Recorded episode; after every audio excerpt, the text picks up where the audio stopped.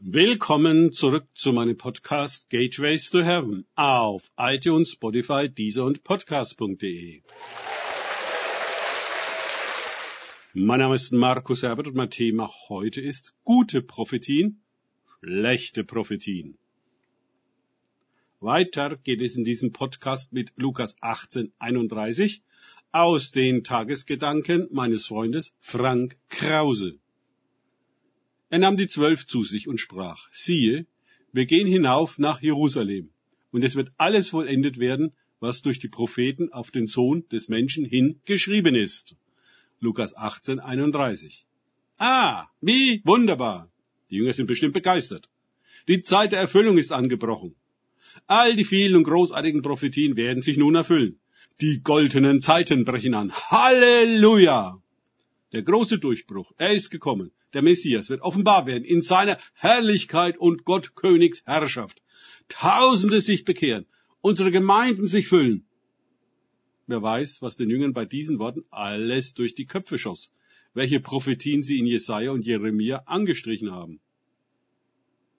Und dann kommt der nasse Waschlappen ins Gesicht.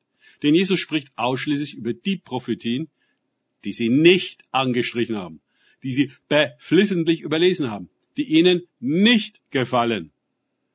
Denn er wird den Nationen überliefert werden und wird verspottet und geschmäht und angespien werden, und wenn sie ihn gegeißelt haben, werden sie ihn töten. Lukas 18, 32.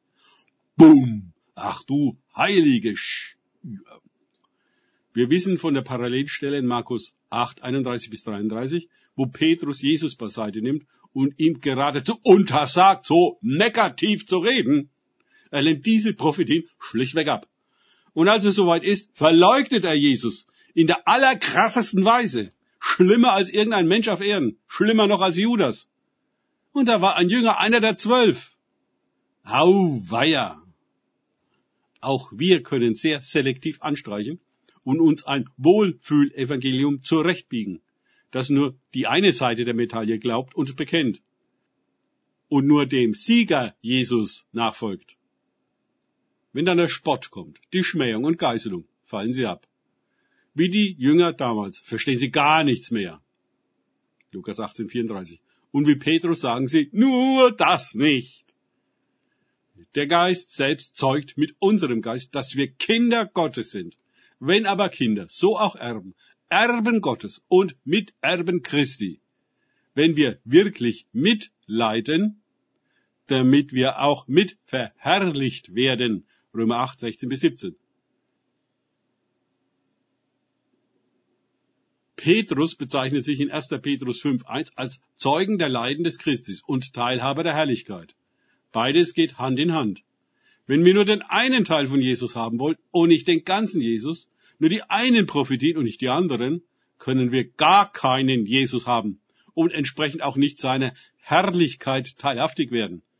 Prophetien kommen, Prophetien gehen. Nichts erfüllt sich an uns. Vielleicht erleben wir der einen und anderen Versammlung und bei dem einen oder anderen Sprecher mal eine Salbung von Herrlichkeit. Aber auf uns ruht sie nicht und wir wandeln nicht in ihr. Danke fürs Zuhören. Denkt bitte immer daran, kenne ich es oder kann ich es? Im Sinne von erlebe ich es. Erst sich auf Gott und Begegnung mit ihm einlassen, bringt wahres Leben und die Teilhabe an seiner Herrlichkeit. Gott segne euch und wir hören uns wieder.